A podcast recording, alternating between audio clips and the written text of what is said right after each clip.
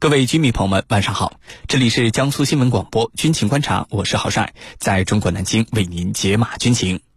今天的节目，您将会听到的主要内容是：俄罗斯亚尔斯洲际弹道导弹团进入战斗值班，这意味着什么？此外，我们还将和您关注中俄将一项重要协定延期十年，释放了哪些信号？我们的军事评论员稍后将会为您详细解读。追踪世界军事热点，关注全球战略格局。江苏新闻广播军情观察，主持人郝帅为您传递铿锵有力之声。今天的军情观察，我们邀请到的两位军事评论员分别是军事专家陈汉平教授和军事专家袁周教授。军迷朋友们，大家好，我是陈汉平。军迷朋友们，大家好，我是袁周。啊，第一个问题，来看到今天节目的第一条消息：中俄将一项重要协定延期十年，释放了哪些信号？军情观察为您详细解读。中国国务委员兼国防部长魏凤和在十五号同俄罗斯国防部长绍伊古签署了关于延长二零零九年十月十三号中华人民共和国政府与俄罗斯联邦政府关于相互通报发射弹道导弹和航天运载火箭的协定有效期的议定书。根据这份议定书，协议将有效期延长了十年，从二零二零年十二月十五号开始生效。俄罗斯卫星网十五号援引绍伊古的话说，在美国持续退出军控条约的时候，俄中继续交换数据将促进在亚太地区的平等合作，这显得尤为重要。那么这项协定它的延期到底意味着什么呢？接下来，郝帅邀请军事评论员和您一起关注。袁教授，刚才我们看到这份协定啊，啊，它名字很长，听起来也很复杂。那么主要内容到底是什么？一直以来它是如何进行运作的？请袁教授为我们介绍一下。好的，中俄关于相互通报发射弹道导弹和航天运载火箭的协定呢，是在二零零九年的十月十三日签署的。那么到目前为止啊，中俄双方都没有对外公布呃这份协定的具体文本。因此呢，具体的内容细节我们是不得而知的。呃，不过从各方面汇总的信息以及此前呃美苏英法之间签订过的类似的协定上推测，那么这份中俄相互通报发射弹道导弹和航天运载火箭的协定的内容呢，大致应该包括以下三个方面。首先呢，呃，双方要提前通报相关发射活动的时间，呃，按照惯例呢，至少应该在二十四小时以上通报给对方。其次呢，就是通报的内容呢，应该包含发射的地点、发射的型号、飞行的轨迹以及落区等发射信息。那么第三个方面呢，就是要说明此次发射的性质，是发射运载火箭还是弹道导弹。如果是发射弹道导弹，则需要进一步说明，呃，是部队的例行性训练发射、演习发射，还是武器的实验性发射。那么中俄自二零零九年签订了这一协定之后呢，在双方的共同努力下。就很好的建立起了一个有效的关于弹道导弹和航天运载火箭发射活动的通报机制。呃，从技术层面上讲呢，这种通报机制的建立啊，其实并不难，只要建立起相关的执行机构，对相互通报信息的细节，双方在全面沟通的基础上进行协商啊，并且呢，制定相应的制度，然后有相关的机构具体的负责实施和执行就可以了。那么难难在哪里呢？难是一仗难在双方的战略互信上，因为弹道导弹和运载火箭的发射都是涉及到国家核心机密的重大事件。那么向对方通报发射的详细信息，无异于自曝家底，那么使对方呢对自己的导弹和火箭技术的底牌呢了解的一清二楚。因此啊，呃，你一旦向对方通报了自己的呃导弹发射的地点、呃飞行弹道落区，那么对方呢就可以通过卫星。啊，远程警戒雷达和各种探测手段呢，呃，对此次发射活动进行全程的探测，从而全面的掌握你的导弹和火箭技术的性能指标，相当于向对方泄密。当然，通报是相互的。中俄那么这一协定的签订呢，呃，并有效运行之后呢，实际上就相当于中俄双方在弹道导弹和运载火箭领域啊，再无秘密可言。这一协定有效运行了十年，并且得以延续，则充分证明了两国之间的。战略互信级别之高，呃，也正是这种互信，让双方在通报机制得以快速建立并且顺利运行呢，有了一个有效的保证啊。主持人，好的，谢谢袁教授。那么这项协定对于中俄而言，为什么显得如此的重要呢？请程教授为我们分析一下。好的，那么这一次啊，中俄选择在这个时候将这项协定再度延期十年，引起世界的广泛的关注。这是我们国防部长魏凤和和俄罗斯国防部长绍伊古在视频会议上宣布的，决定签署关于延长相互通报发射弹道导弹和航天运载火箭的协定的议定书，把它有有效期啊再延长十年。那么这里头就有一个问题了，什么问题呢？就是中航这个协议的延长。国际舆论怎么看？有的舆论说，这是中俄之间形成了一种军事同盟了。但是我认为，这不是军事同盟，是结伴而不结盟。我们签署这份议定书，就是把它延长，是为新型大国关系来确定一个新的原则，或者说新的楷模。那么，首先，它的作用在哪里？它的作用在于什么呢？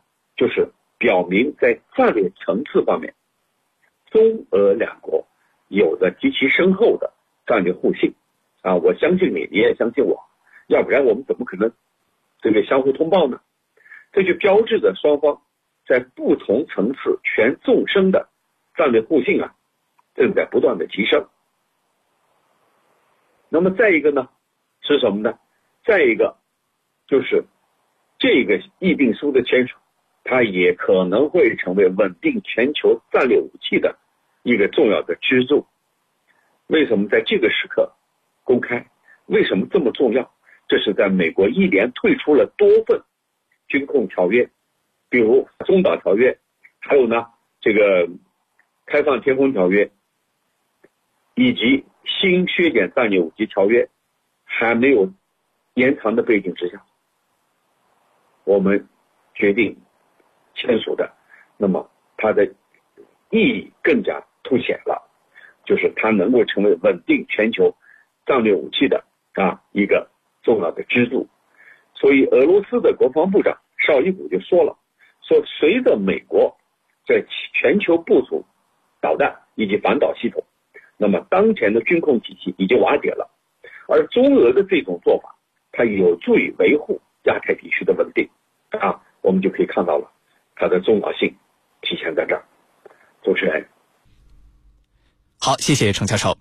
中俄为什么选择在这个时候将这份协定延期十年？请袁教授为我们分析一下。好的，呃，中俄现在在这个时候将这项关于相互通报弹道导弹和运载火箭发射情况的协定呢，再延长十年呢？我个人认为啊，是有着非常重要的战略意义的，主要有三个方面的表现。首先呢。它充分显示出了中俄两国关系的友好程度和战略互信的水平。刚才陈教授也解释了为什么这样一份协定对于中俄双方如此重要。而这样一份重要的协定，如果要签订，它的前提条件我们刚才也说了，就是双方的友好关系和战略互信。那么现在履约十年了，双方再次续约，充分表明了在这十年期间啊，双方的友好关系和战略互信水平是得到了不断的加强。中俄两国的全面战略协作伙伴关系，以此为标志，又达到了一个新的高度和水平。那么，这对于在多极化仍然不断发展和演变的新时代而言呢，无疑是维护全球战略稳定的一个利好消息。那么，其次呢，这一协定的续约啊，也充分表明了中俄两国维护世界战略平衡和稳定、推进全球军控机制建立的这种呃不懈努力。在当前国际形势下，我们知道美国频频的退群毁约，尤其是美国退出了中导条约、新削减战略武器条约等一系列国际军控条约，使得国际军控形势受到了严重的威胁，国际军控体系遭到了严重的破坏。那么在这种背景下，中俄两国携手共进与毁约，尤其是美国退出了中导条约、新削减战略武器条约等一系列国际军控条约，使得国际军控形势受到了严重的威胁，国际。军控体系遭到了严重的破坏。那么，在这种背景下，中俄两国携手共进续签了这份关于通报导弹和火箭发射信息的协定啊，那么在一定程度上表明了两国共同致力于维护全球战略稳定的决心，那么为维护国际核军控体系的稳定，捍卫世界和平和地区稳定注入了新的能量。如果说美国的退群毁约是当前国际社会的寒潮，让国际社会的形势呢变得日益严峻，那么中俄两国今天续约的行为就是国际社会的一股暖流，那么对国际形势而言，那么起到了很大的这种缓和作用。那么第三呢，中俄在这个时间节点啊续约的行为啊，也是共同应对美国反华制俄战略的一种回应。众所周知，在当前世界百年未有之大变局的形势下，美国为了维系自己的全球霸权统治，一直将中俄视为威胁和挑战。那么他们坚持冷战思维和零和博弈的理念，那么不遗余力的遏制和打压中俄两国，那么将中俄呢视为主要的战略竞争对手。中俄这次续约呢，呃，展现着空前的合作与互信的水平。一方面啊，可以说为美国呃展示了呃大国的相处之道，可以说互利共赢才是大国真正的相处之道。而另一方面呢，也表明了双方共同反对美国霸权政策的决心和能力啊。主持人，好，谢谢袁教授。在美国最近持续的退出各种军控条约的时候，中俄呢将这个重要协定延期了十年。那么这个举动对于地区乃至世界的局势都会产生什么样的深远影响呢？美国对此又会如何来应对？请程教授为我们分析一下。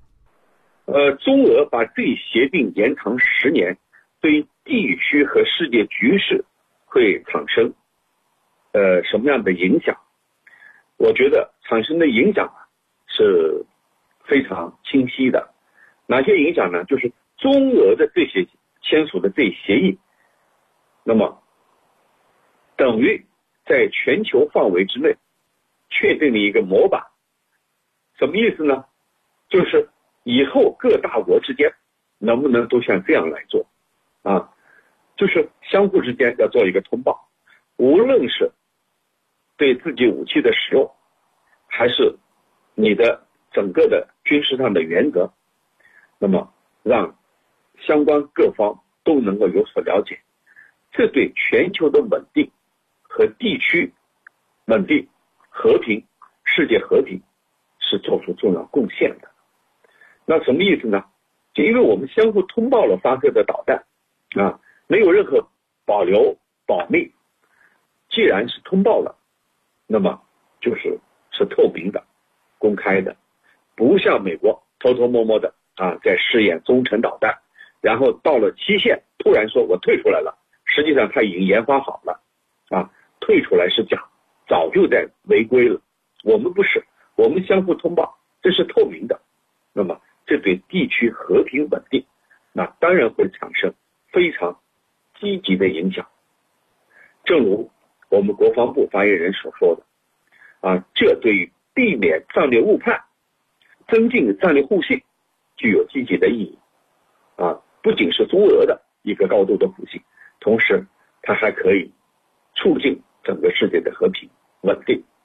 那么第三个影响呢，就是这对美国来说，新削减战略武器条约，你续还是不续，那么也会给他带来压力，对吧？你看中国是怎么做的？已经给你明确的展示了释放释放效应。你退出了环岛条约、中岛条约、开放天空条约，现在新的削减战略武器条约基本上快到期了啊，名存实亡。你美国应该怎么做，对吧？你能不能向其他国家学学？